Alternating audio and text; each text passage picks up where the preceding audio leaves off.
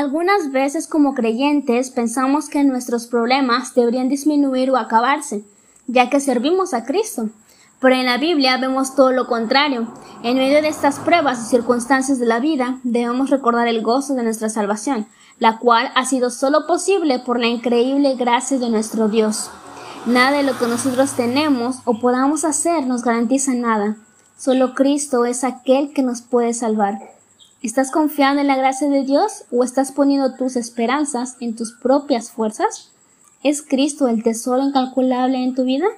Aprende más ese tema en la predicación El valor incalculable de seguir a Cristo, en donde el hermano Carlos Pineda habla acerca de la carta de los Filipenses, capítulo 3, versículos del 1 al 7.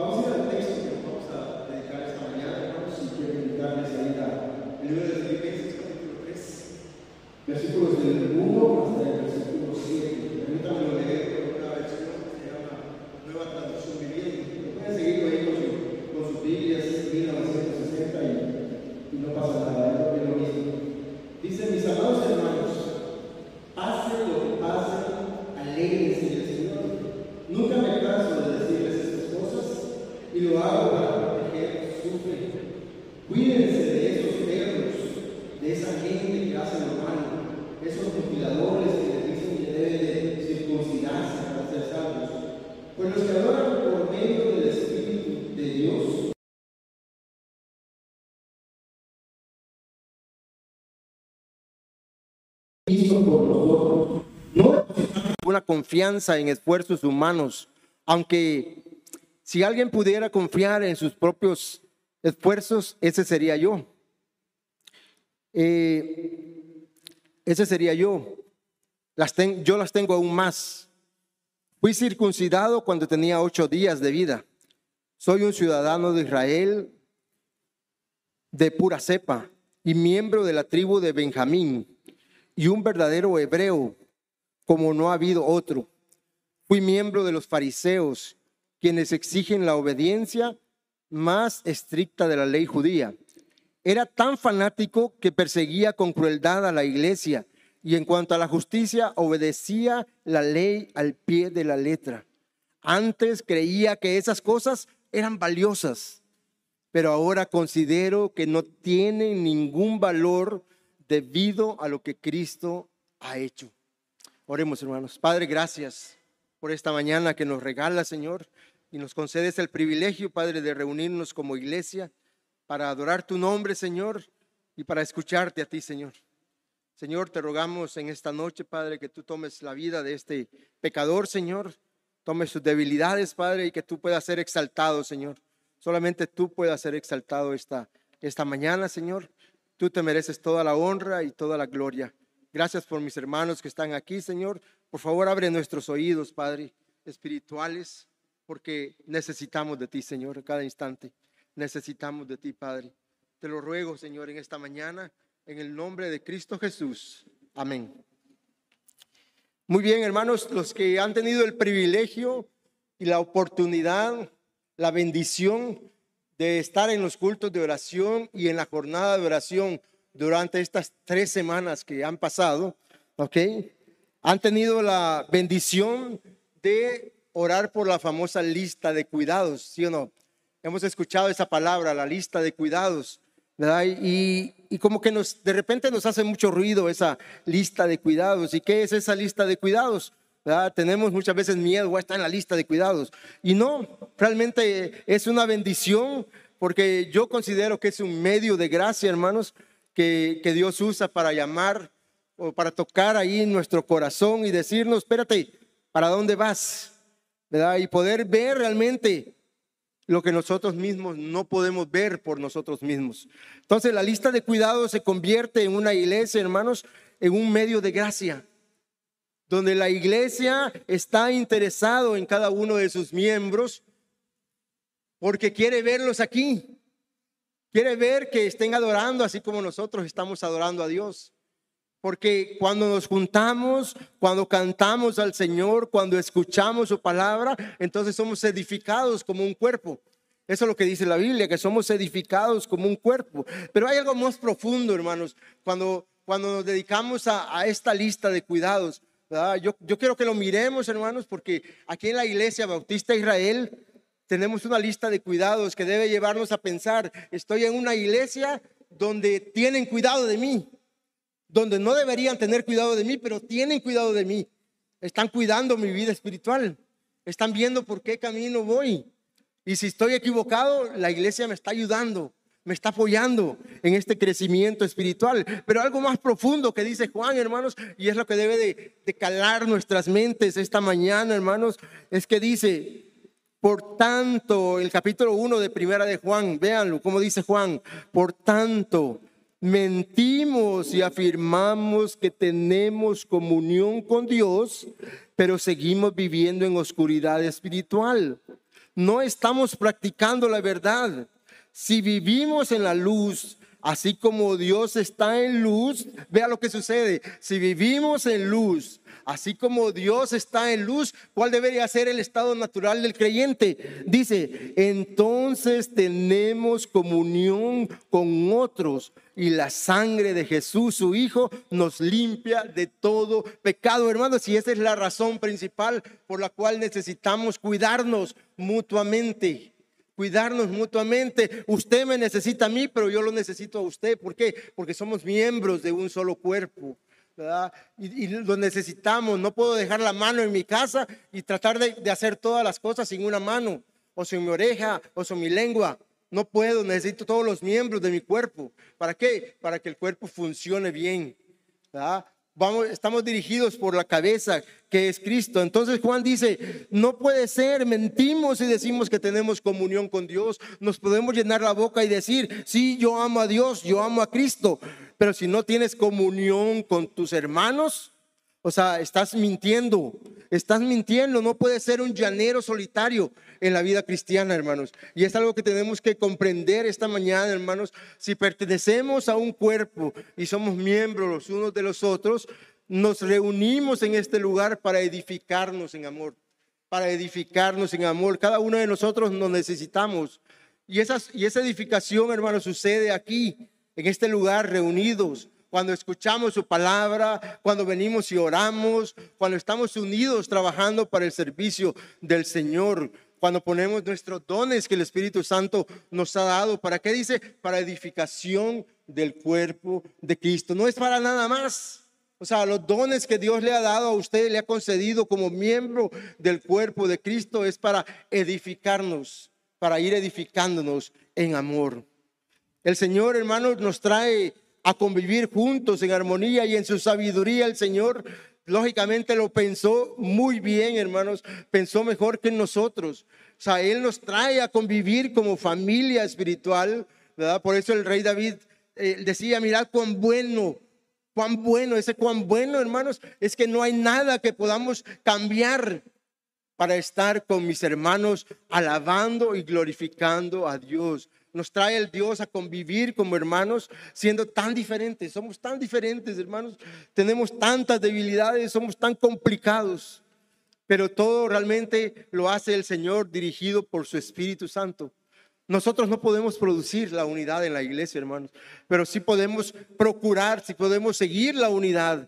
Ese evangelio que nos une, hermanos, ese evangelio, o sea, Cristo Jesús es el único que puede unir personas tan imperfectas, pero las ha comprado con precio, con un precio que va más allá de las piedras preciosas. Somos pecadores, sí es cierto, somos pecadores, que solo la gracia de Dios, solo por la gracia de Dios, hermanos, estamos esta mañana aquí.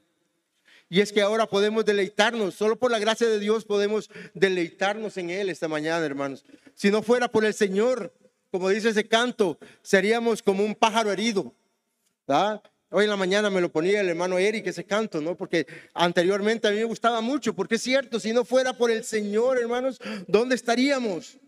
Nuestro corazón fuera a rienda suelta, Yo les digo a los hermanos muchas veces, hay veces leemos noticias de que tal persona mató a tal persona, tal persona le echó aceite, tal persona hizo esto, tal, y vemos la maldad en el mundo y, y no nos conmovemos y no decimos, Señor, gracias por tu misericordia, porque mi corazón puede llegar hasta ahí. Mi corazón es capaz de llegar hasta ahí, hermano. Si Jeremías dice que perverso es el corazón, engañoso más que todas las cosas. No podemos dirigirnos por el corazón. El Señor ha hecho este cambio maravilloso en nuestra vida, hermanos. Ha hecho este cambio maravilloso en nuestra vida. Y entonces ahora ya no somos como un pájaro herido, ya no somos como un ciervo que brama por agua en el desierto, porque vamos a la fuente donde encontramos todo lo que necesita nuestra alma. Como decía Pedro, ¿no? ¿A quién iremos, Señor? Solo tú tienes palabras de vida eterna. Solo tú tienes palabras de vida eterna. Y es que no podemos encontrar otro lugar mejor en la cual el cristiano verdadero, el nacido de nuevo, pueda estar en este momento, más que en la casa del Señor, escuchando la palabra del Señor con el pueblo del Señor. Esa es una bendición, hermanos, que no disfrutan todos. Es una bendición. Posiblemente usted esté aquí y tampoco esté disfrutando. ¿Por qué? Porque no está en el Señor. No está en el Señor. Pablo en este pasaje que acabamos de leer, hermanos, trata de mostrarle a los cristianos de Filipos, es una iglesia bastante joven, esto se va bajando, tengo que subirlo. Es una iglesia bastante joven, eh, que Pablo conocía muy bien. De hecho, él la fundó. Ah, leemos en Hechos capítulo 16 y ahí vemos cómo dirigido por el Espíritu Santo, Pablo llega a esta ciudad de Filipos y es una ciudad que ni sinagoga tiene, o sea que hay pocos judíos, no hay tantos judíos como en otra ciudad, Tesalónica, que siempre había una sinagoga donde Pablo llegaba a hablar el Evangelio, pero en esta ciudad no. En esta ciudad Pablo le tiene que hablar, a la primera que le habla es a una mujer, ¿ok? Es a una mujer llamada Dorcas. ¿Verdad? Que están en a la orilla del río, dice, adorando al Señor. Están adorando al Señor y ahí empieza la iglesia, hermanos, en Filipo. Dirigido por el Espíritu Santo, Él llega a esta ciudad. Llega a esta ciudad y entonces los primeros convertidos es esta mujer. Luego le seguimos leyendo y encontramos una muchacha que tenía un demonio y saca a este demonio Pablo y luego mete en preso a Pablo y encuentra el carcelero de Filipo, encuentra el carcelero y ahí se forma la iglesia del Señor. O sea, una iglesia local en Filipos que adoraban al Señor. Es una iglesia que no, no vemos en el libro que, que Pablo le está dando mucho problema, ¿ok? No le está dando mucho problema.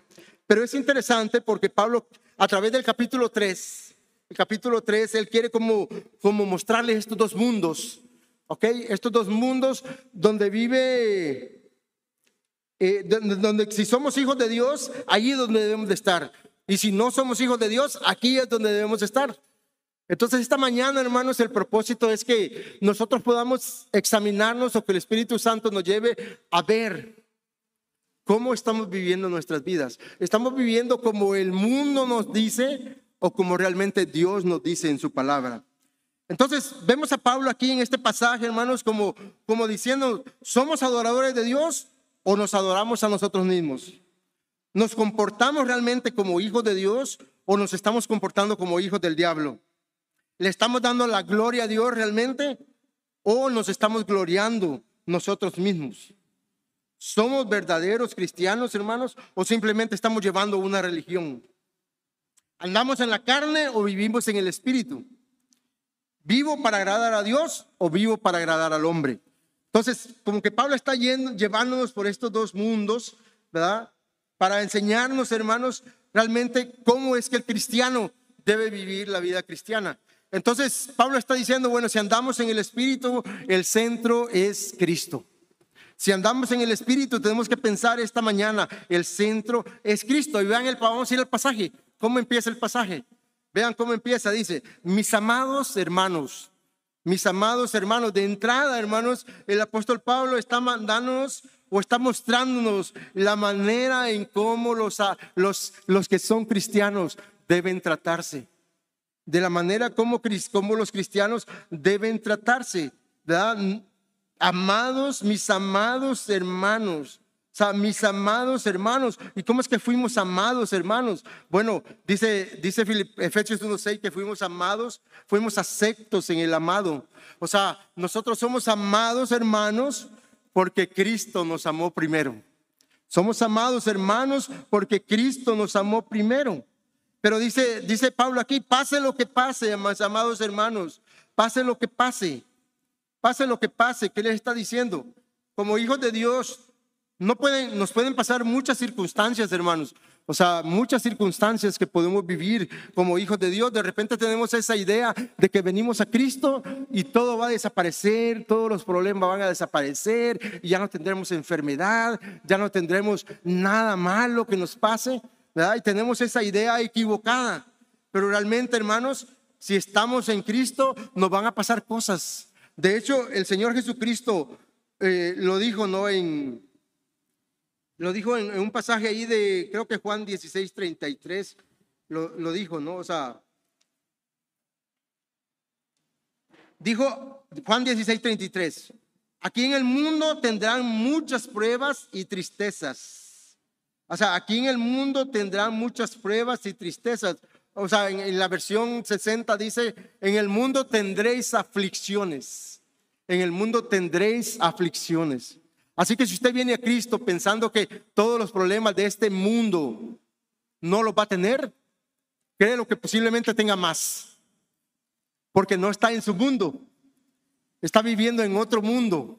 Y es un mundo caído. Es un mundo donde hay enfermedad. Es un mundo donde abunda el pecado. Pero nosotros ya no pertenecemos a este mundo. Ahora nosotros pertenecemos a otro reino.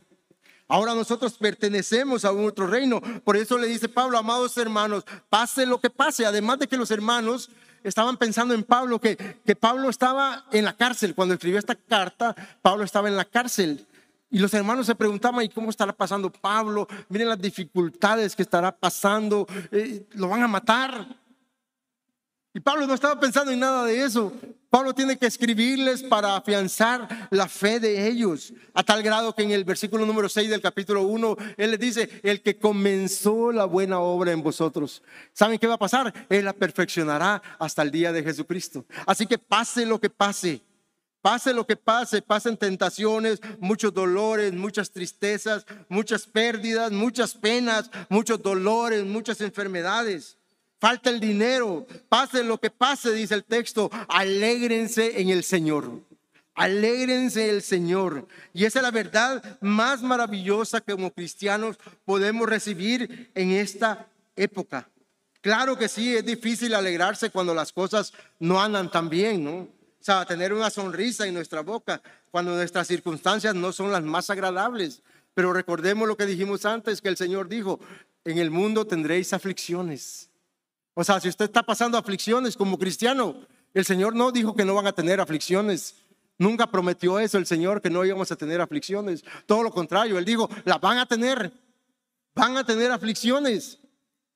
Pero lo maravilloso de este texto, hermanos, al examinarlo, es que esta mañana vemos, podamos ver, hermanos, esta mañana que nos dice que no nos alegremos en las circunstancias que estamos pasando o en las escaseces que estamos pasando, o en los problemas familiares que estamos pasando, o en el problema con el jefe que estamos pasando. No, el apóstol dice, alégrense en el Señor, alégrense en el Señor.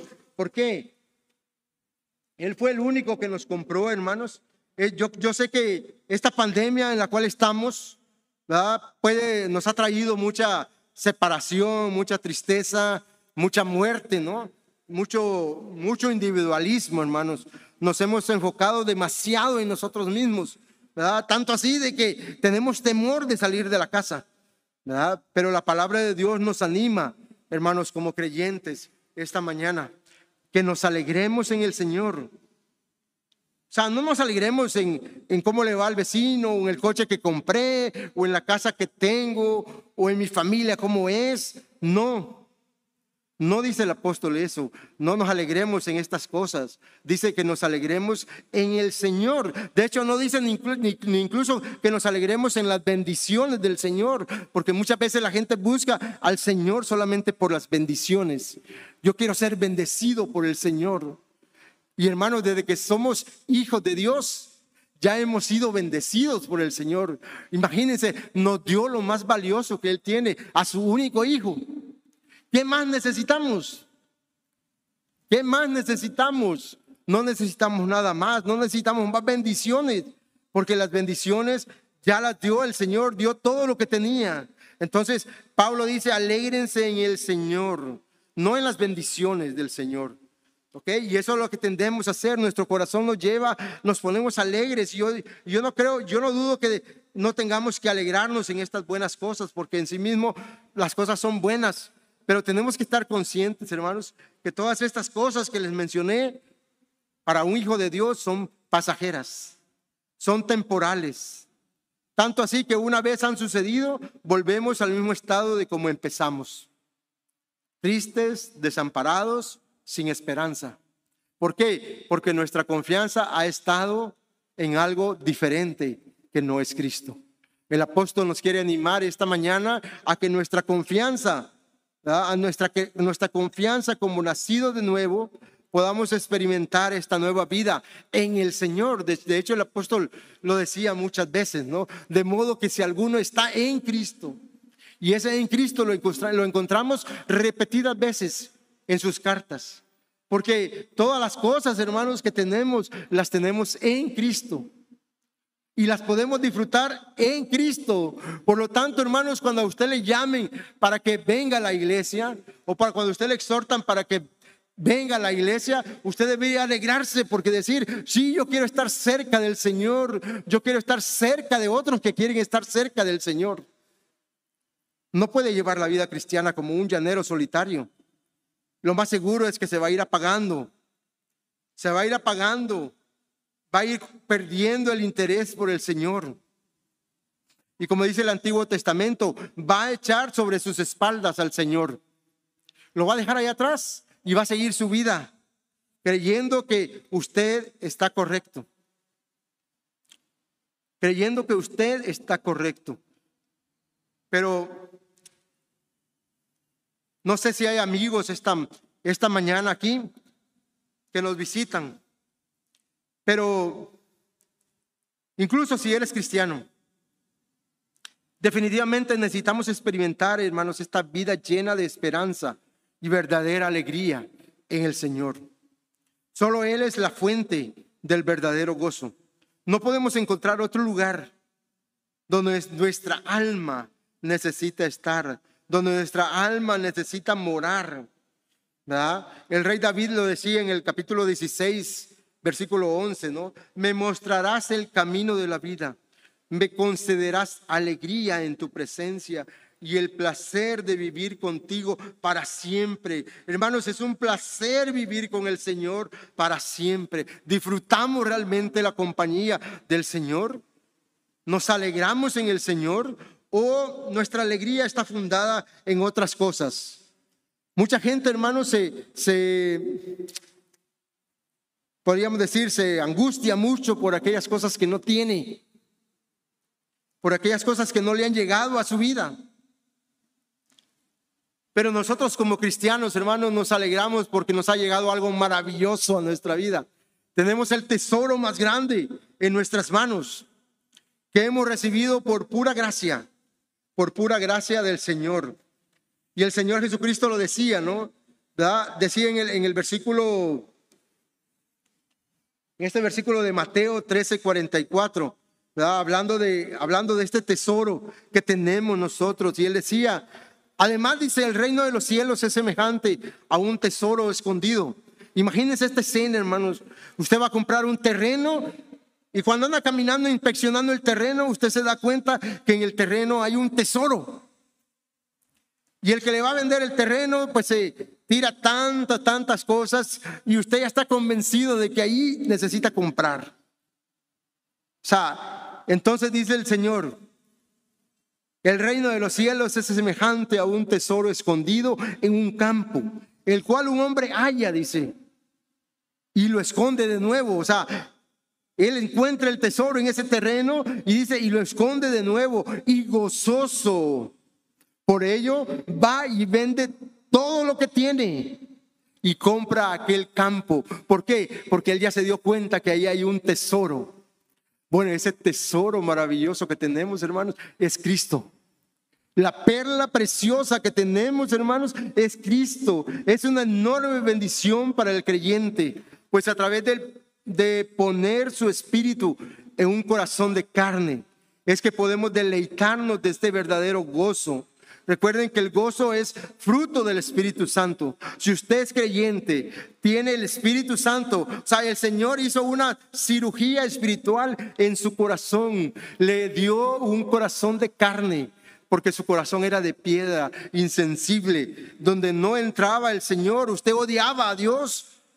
Usted, usted y yo odiábamos a Dios, nacimos así, odiando al Señor. Pero el Señor en su gracia dice, les daré un corazón de carne. Y no solamente les daré un corazón de carne, y esto es lo maravilloso, hermanos, dice, y pondré un espíritu, y pondré mi espíritu dentro de ustedes. ¿Para qué? Para que podamos cumplir sus mandatos y sus mandamientos.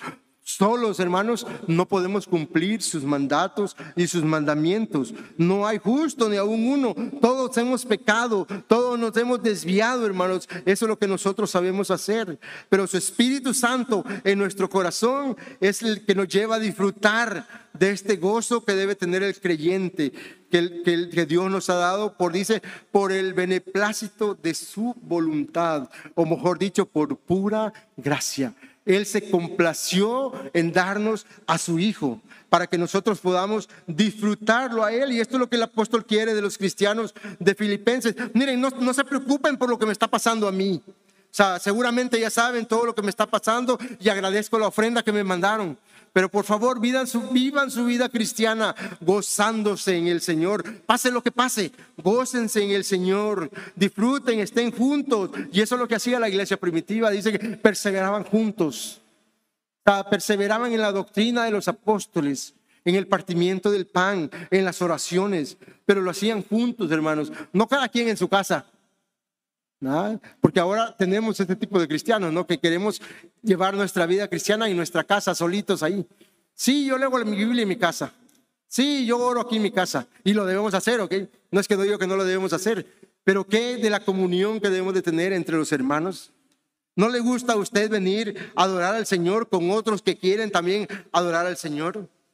Hermanos, es un gozo eterno con el Señor este que, tenemos. No es un gozo temporal, un gozo pasajero, porque es un gozo que se basa, no se basa en las circunstancias, en las personas, sino que se basa en la obra perfecta de Cristo, en Cristo mismo. Si tenemos a Cristo, hermanos, lo tenemos todo. Si no tenemos a Cristo, no tenemos nada. Por mucho que nuestra cuenta bancaria esté llena, por mucho que tengamos un buen trabajo, por mucho que gocemos de salud, si no está Cristo, no tenemos nada.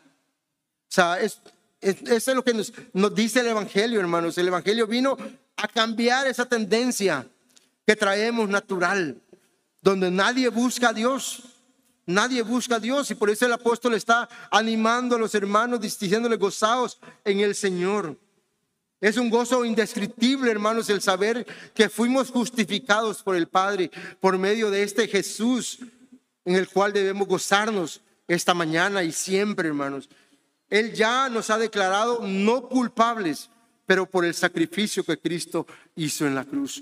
Yo tendría que preguntar como cristiano, hermanos, hoy en día, ¿te estás gozando realmente en el Señor?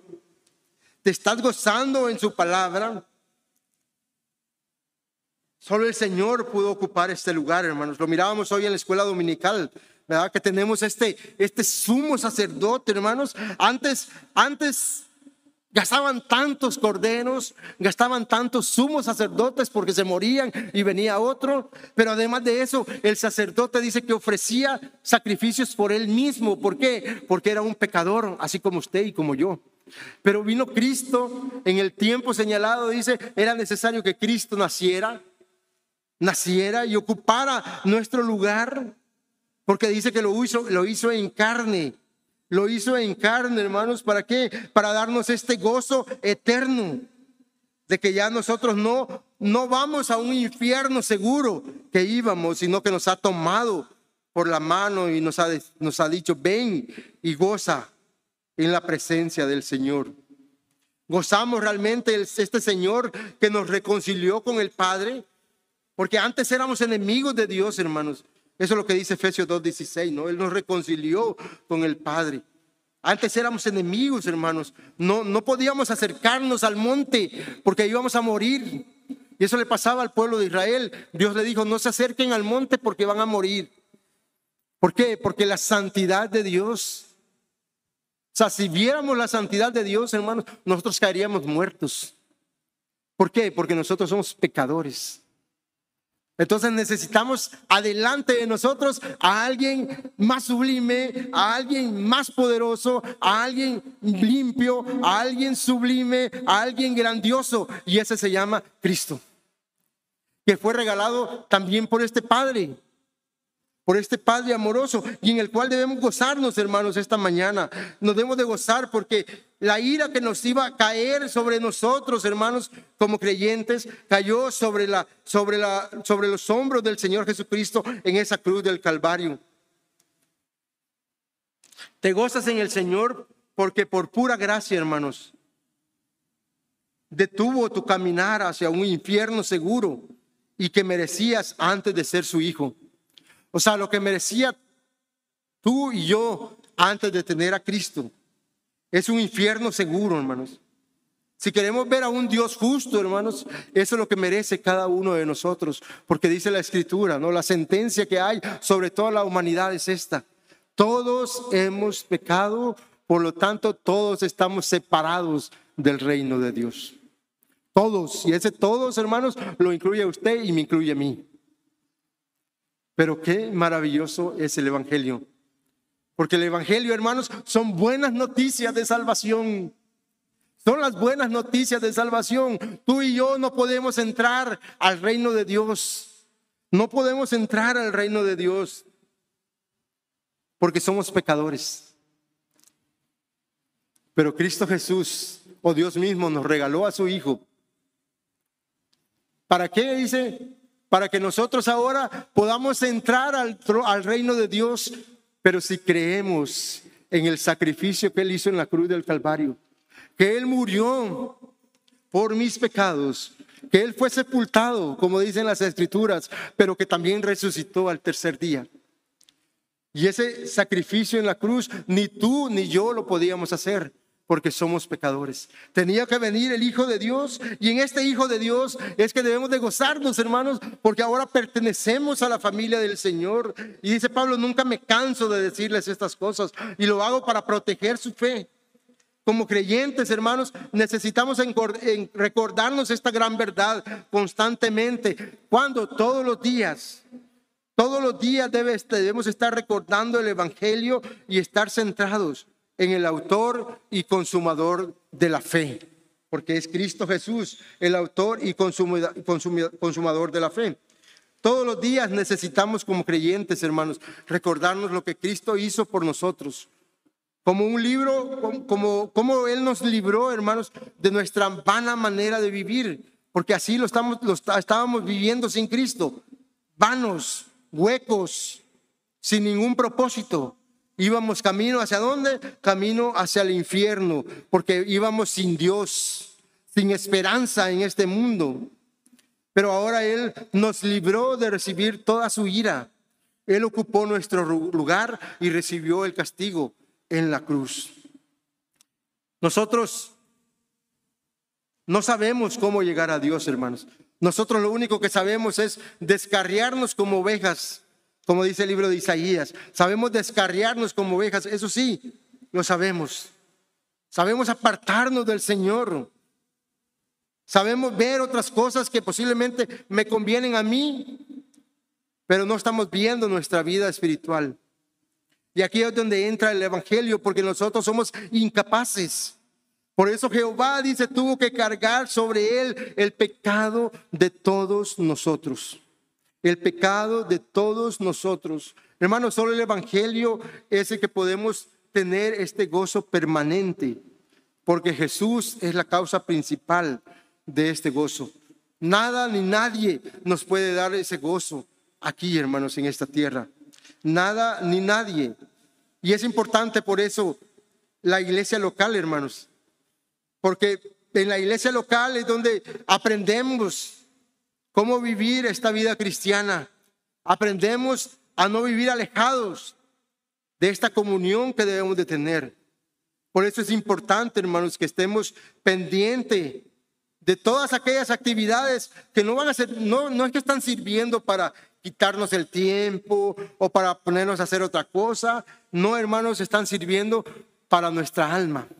Nuestra alma lo necesita, hermanos. ¿Por qué? Porque venimos, hermanos, de una situación en la cual no queremos nada con Dios. O sea, naturalmente, hermanos, nosotros no queremos buscar a Dios. O sea, si nosotros decimos, no, yo voy a decidir buscar a Dios, crea lo que la palabra dice, nadie busca a Dios. Nadie busca a Dios. Por eso el Señor tuvo que decir ahí en Isaías capítulo 1, dejen de hacer lo malo. Hagan lo bueno. Empiecen a hacer lo bueno. ¿Por qué? Porque por naturaleza nosotros venimos alejados del Señor y no podemos acercarnos al Señor. Cuando escuchamos su palabra, hermanos, su palabra es la que penetra hasta partir el alma, dice, y el espíritu, y discierne los pensamientos y las intenciones del corazón. Es, es la palabra de Dios la que hace como un martillo que está martillando ahí y diciendo, eres un pecador, necesitas a Cristo, necesitas venir a Cristo. Pablo le, animaba a Timoteo, no, y le decía, ejercítate en la piedad. Ejercítate en la piedad. Y eso es lo que debe hacer la, el creyente, hermano verdadero. Tiene que ejercitarse en la piedad. ¿Y esto qué es? Hacer un ejercicio espiritual continuo que lo mantenga cerca del Señor. Que lo mantenga cerca del Señor. No que, no, que de repente las circunstancias y las situaciones que nos, nos pasan en la vida, hermanos, lo que hacen muchas veces es alejarnos del Señor. Y empezamos otra vez en el mismo círculo vicioso, alejados del Señor, sufriendo las consecuencias, cuando Pablo está diciendo, gócense en el Señor. Gócense en el Señor, hermanos. Pero miren, el versículo 2 es, es una advertencia muy seria hacia la iglesia, ¿no? Dice, cuídense de esos perros, de esa gente que hace lo malo, de esos mutiladores que le dicen que deben circuncidarse para ser salvos. Bueno, esos perros, está hablando de esos perros. Hoy en día escuchamos esa expresión y la, la escuchamos así muy, muy, ¿cómo se llama? Fuerte, ¿no? Muy fuerte porque es una, es una, es una declaración muy fuerte hoy en día. ¿Por qué? Porque ahora tenemos los perros como mascotas y los cuidamos y los bañamos. Pero en este entonces, en esta época de Pablo, o sea, perros normalmente los judíos le llamaban a los gentiles, esos perros.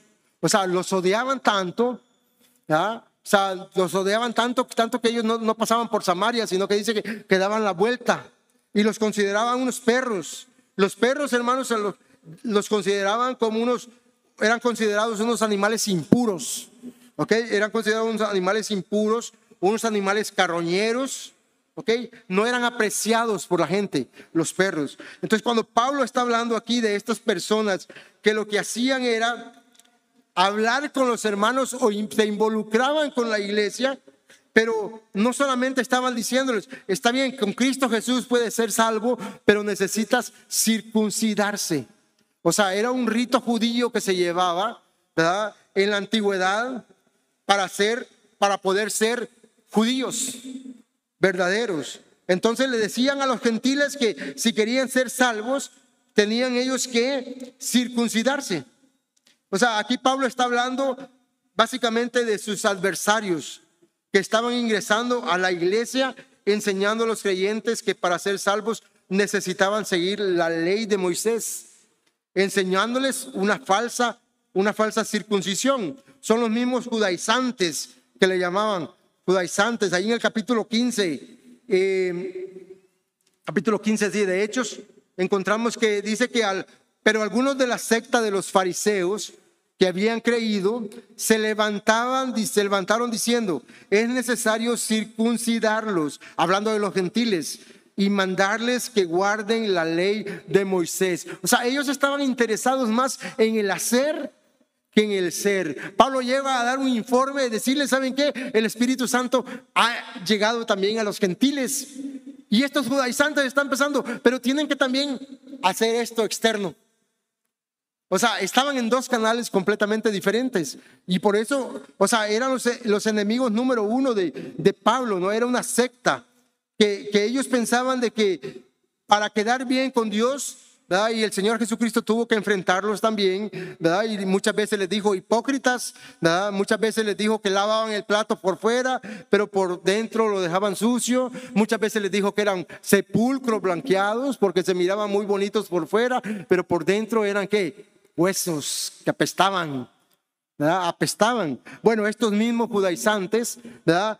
Llegan a la iglesia de, de, Filipos, o sea, no, no estaban ahí viviendo, pero viajaban, hermanos, de una ciudad a otra, como persiguiendo a Pablo, para ver qué es lo que Pablo les estaba enseñando. Y ellos ponían cargas que ni aún ellos mismos podían llevar. ¿Ok? Y Pablo les advierte y les dice, cuidado con estos perros. ¿Ok? Cuidado con estos perros, porque porque esta gente hace lo malo. Son mutiladores que le dicen que deben circuncidarse para ser salvos. Cuídense de ellos. Cuídense de ellos. O sea, por esta razón es como, como creyentes, hermanos, ahora que hemos sido justificados, o sea, hemos nacido de nuevo. Si realmente hemos nacido de nuevo, hermanos, necesitamos ocuparnos en nuestra salvación. Necesitamos ocuparnos en esta salvación tan grande que hemos recibido. Y cuando dice ocuparnos en nuestra salvación, no está diciendo que nosotros tenemos que hacer algo para ganar esta salvación. No, Pablo se lo repite ahí en el versículo 2 de este mismo libro. El versículo 12 dice, por tanto, amados míos, como siempre habéis obedecido, no como en mi presencia solamente, sino mucho más ahora en mi ausencia. Ocupaos en vuestras en vuestra salvación dice con temor y temblor con temor y temblor. ¿Ok? Aunque no había muchos judíos, ya, ya les dije esa parte, no, no había muchos judíos en esta iglesia de, de Filipos, ellos viajaban, viajaban de una ciudad a otra para, para ir con estas enseñanzas. Y hermanos, esta es una verdad muy hermosa que nos enseña Pablo aquí, porque como creyentes, como hijos de Dios, estamos llamados a ocuparnos. ¿A ocuparnos en qué, hermanos? O sea, no, no necesitamos ocuparnos en algo para ganar algo, sino que ahora debemos estar ocupados, pero en lo que ahora tenemos nosotros. Y es lo que tenemos, este tesoro en vasos de barro. O sea, nos ocupamos de nuestra salvación. Eso quiere decir que, que, que estamos unidos haciendo lo que a Dios le interesa que hagamos amando lo que a Dios le interesa amar, siguiendo lo que Cristo dice que debemos de seguir. Eso es lo que tenemos que estar haciendo. Pablo le dice, por los que adoramos por medio del Espíritu de Dios, somos los verdaderos, los verdaderos circuncisos. O sea, los que adoramos por medio del Espíritu de Dios y somos hijos verdaderos. Si somos nacidos de nuevo, hermanos, podemos estar seguros que el Espíritu de Dios está en nosotros. Y el Espíritu de Dios, hermanos, nos va a llevar siempre a adorar a Cristo.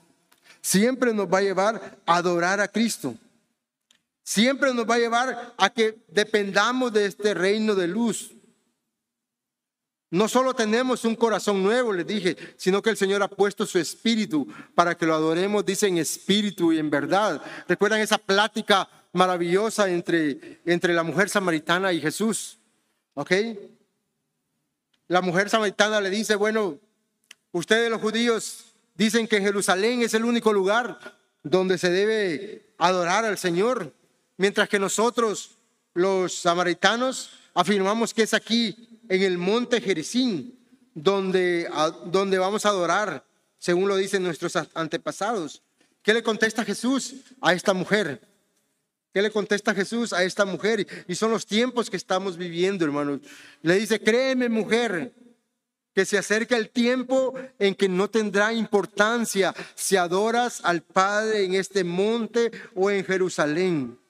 Ustedes los samaritanos saben muy poco acerca de aquel a quien adoran, mientras que nosotros los judíos conocemos bien a quien adoramos, porque la salvación viene por medio de los judíos.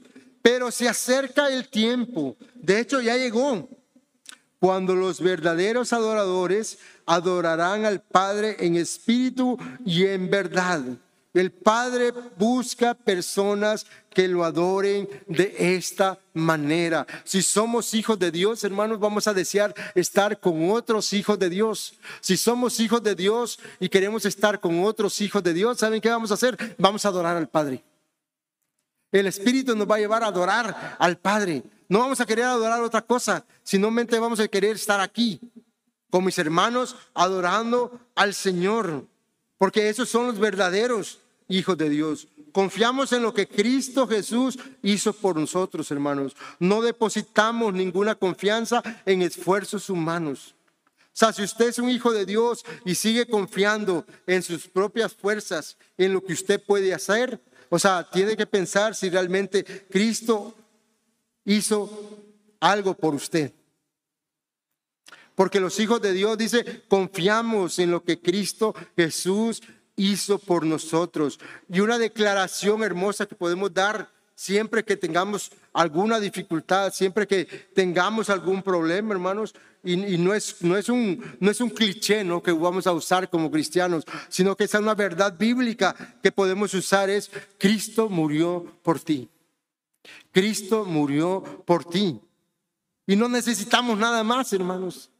Si Cristo murió por ti, ¿qué más puedes necesitar?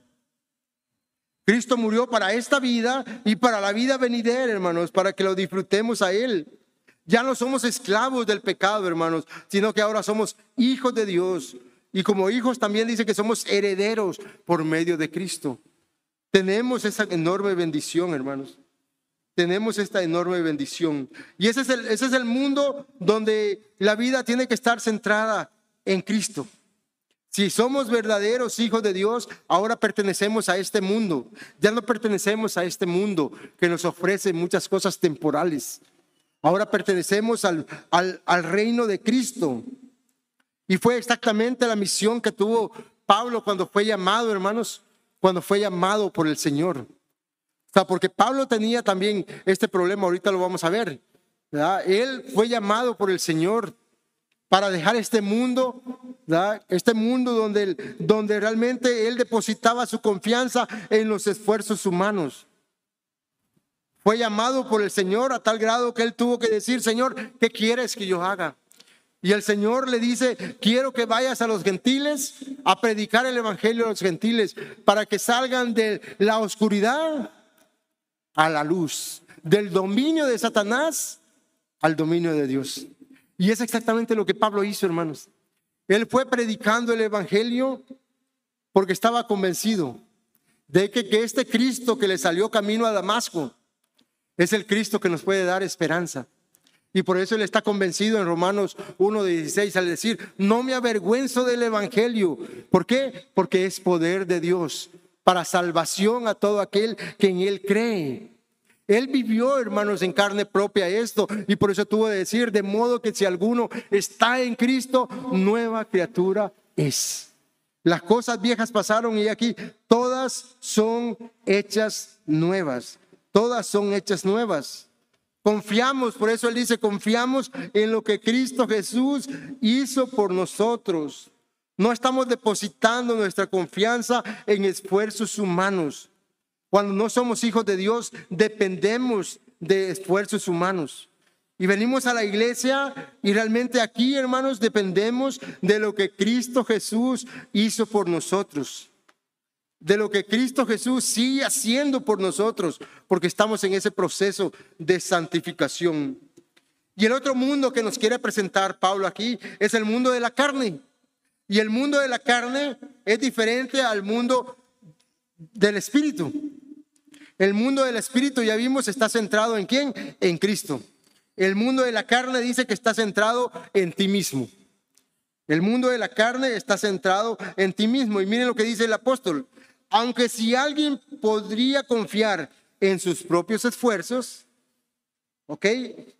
Eso de confiar en sus propios esfuerzos, está hablando Pablo aquí de su estado natural, ¿ok?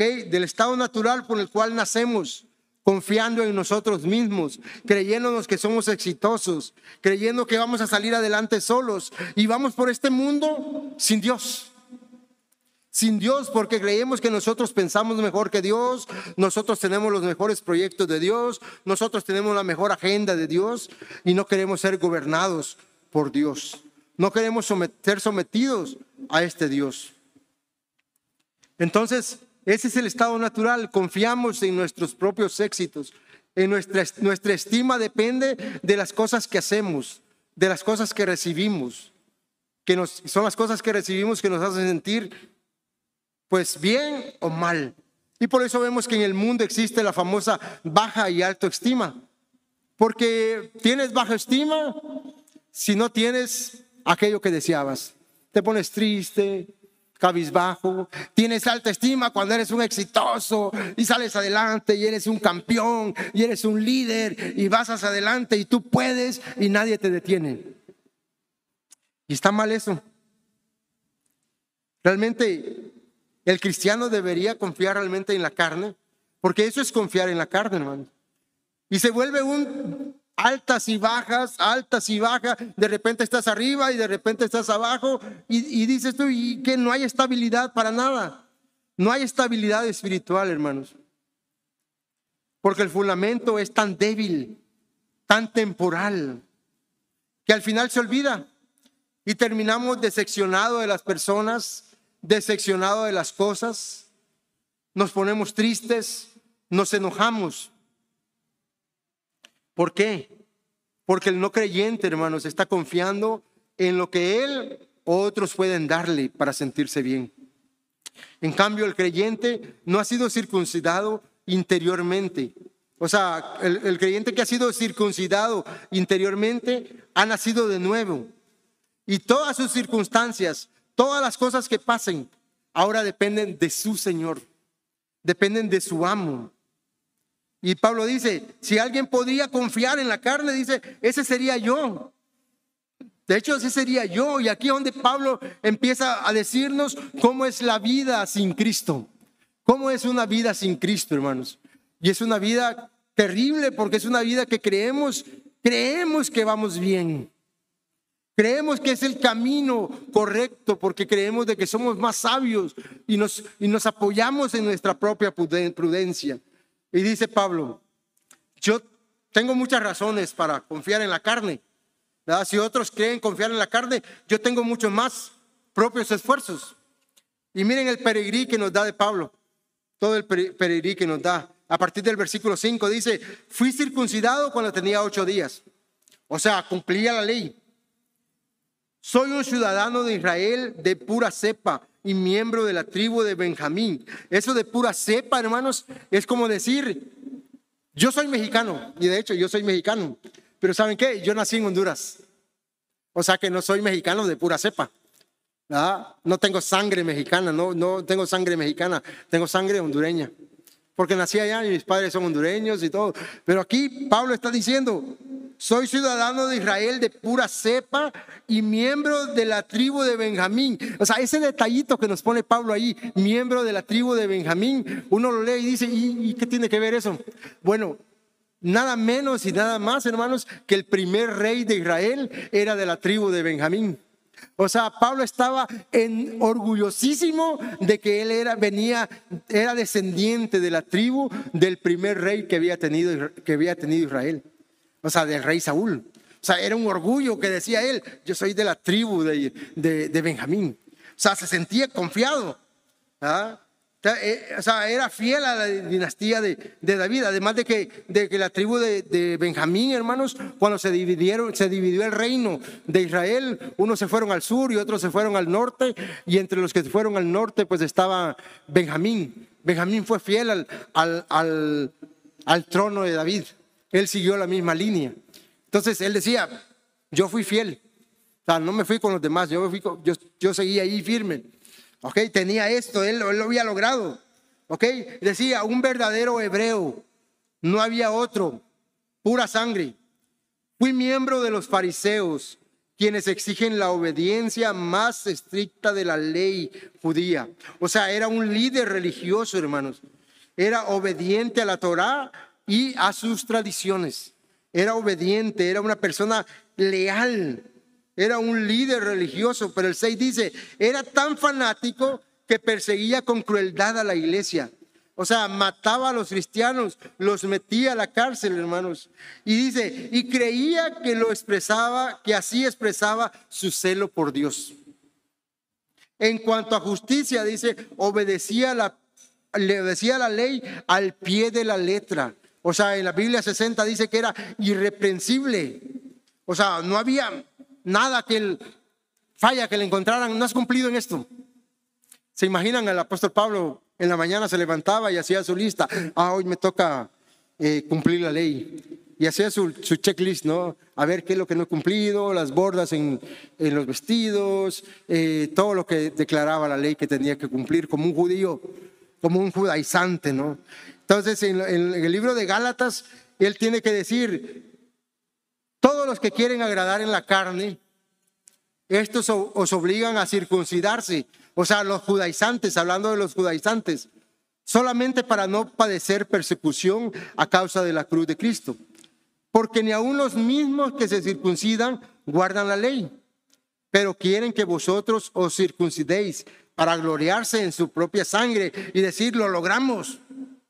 Pero lejos esté de mí, dice Pablo, gloriarme sino en la cruz de nuestro Señor Jesucristo, porque en el mundo me es crucificado a mí y yo al mundo, porque en Cristo Jesús ni la circuncisión vale nada, ni la incircuncisión, sino una nueva creación, de modo que si alguno está en Cristo, dice, nueva criatura es. Eso es lo que vale, no son los ritos, no son las cosas externas que hacemos. Hermanos, alguien puede decir, ya dejé de decir malas palabras. Y qué bueno que dejó de decir malas palabras. Pero ¿sabe qué? Esas son cosas externas. El punto es, ya cambió su corazón.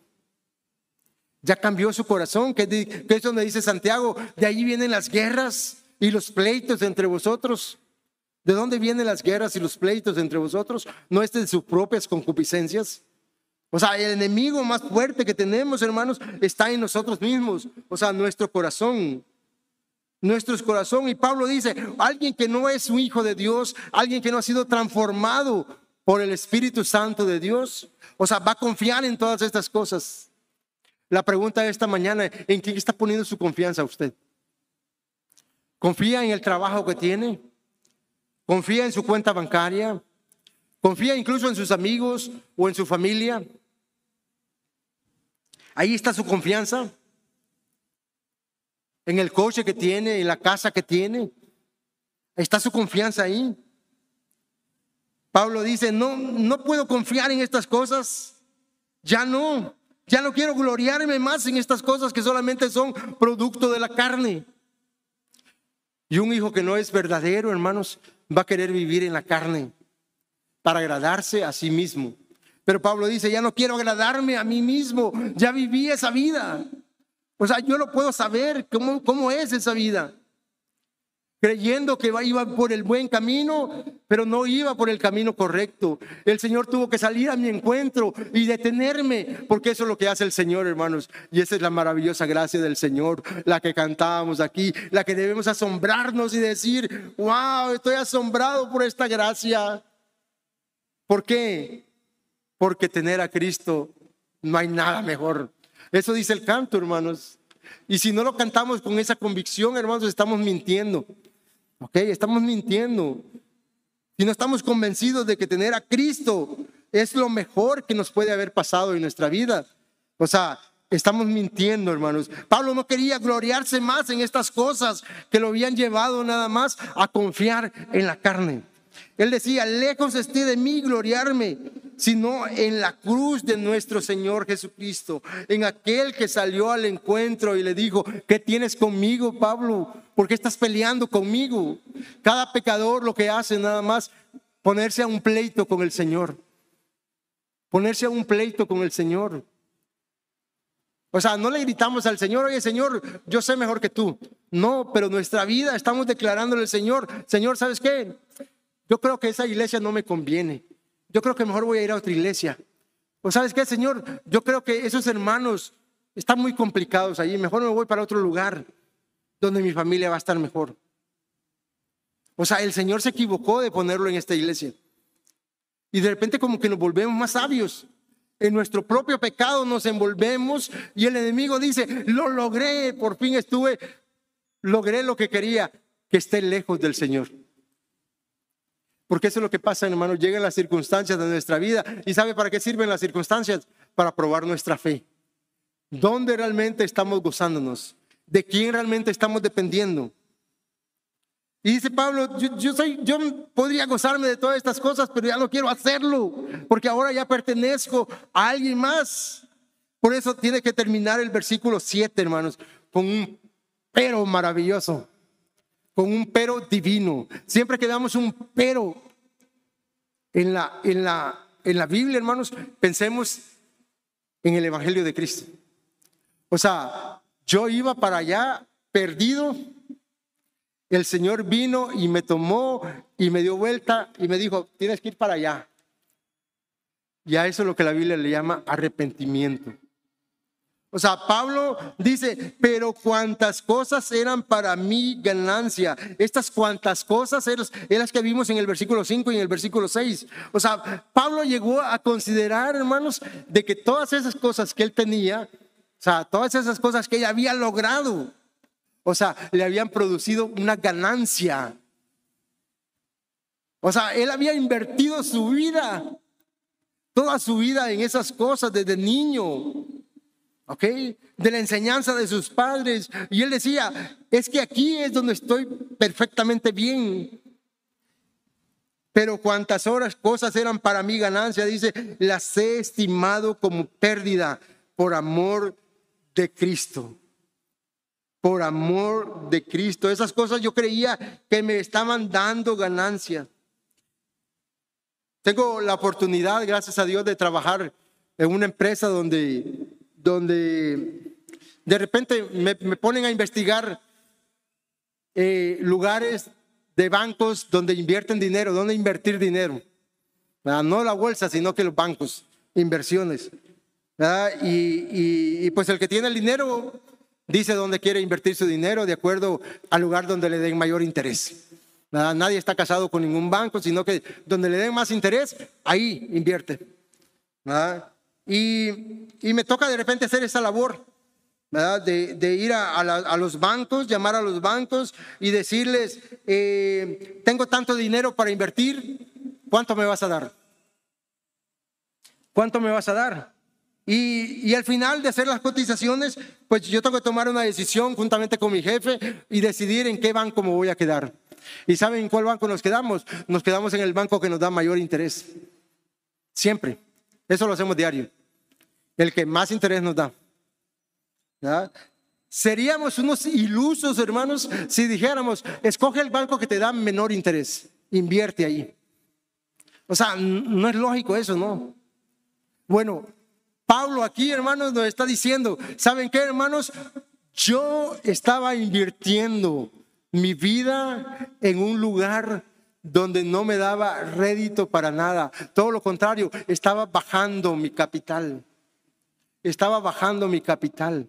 Hay un fondo de, hay un fondo de inversión que se llama, eh, no me acuerdo ahorita, pero es un fondo que usted invierte dinero ahí pero así como puede subir muy alto, de repente puede subir, bajar. Y en vez de ganar, usted va perdiendo. Va perdiendo dinero. Pero hay, hay temporadas de que usted va ganando mucho dinero. Pero es, un, es una moneda al aire porque nunca sabe uno. Entonces siempre decidimos invertir en, documentos gubernamentales, le llaman. ¿verdad? Porque eso es seguro. El gobierno supuestamente ampara esos documentos. Entonces si hay algún problema en la devaluación, o el gobierno ampara. Entonces nunca perdemos. Lo más que puede pasar es que nos devuelvan nuestro capital y nos digan, no ganaste nada. Bueno, Pablo aquí, hermanos, está diciendo exactamente eso. Yo estaba invirtiendo y no me daba cuenta que lo único que estaba haciendo era recibiendo, estaba perdiendo. Y cada vez y cada vez iba para abajo el capital. Y el capital era nada más que su vida. O sea, su vida la estaba invirtiendo en algo que no le estaba produciendo absolutamente nada. Por eso dice Pablo, cuantas cosas eran para mí ganancia, las he estimado como pérdida por amor a Cristo. Cuando Dios abre el corazón de Pablo, hermanos, él se da cuenta que esta inversión estaba haciendo, estaba haciendo, no le estaba produciendo ninguna ganancia. Es aquí que el amor de Cristo es donde debes, donde debes invertir tu vida, hermanos pues es solamente en Él tendrás una vida abundante. Solamente en Él podrás encontrar la paz que sobrepasa todo entendimiento, que lo dice también en este capítulo 3 el mismo Pablo, una paz que sobrepasa todo entendimiento. Solamente en Cristo podemos encontrar, hermanos, vida eterna, no en algo contrario. De repente nos encontramos, hermanos, tan involucrados en las actividades del Señor que nos olvidamos de este Señor de la obra.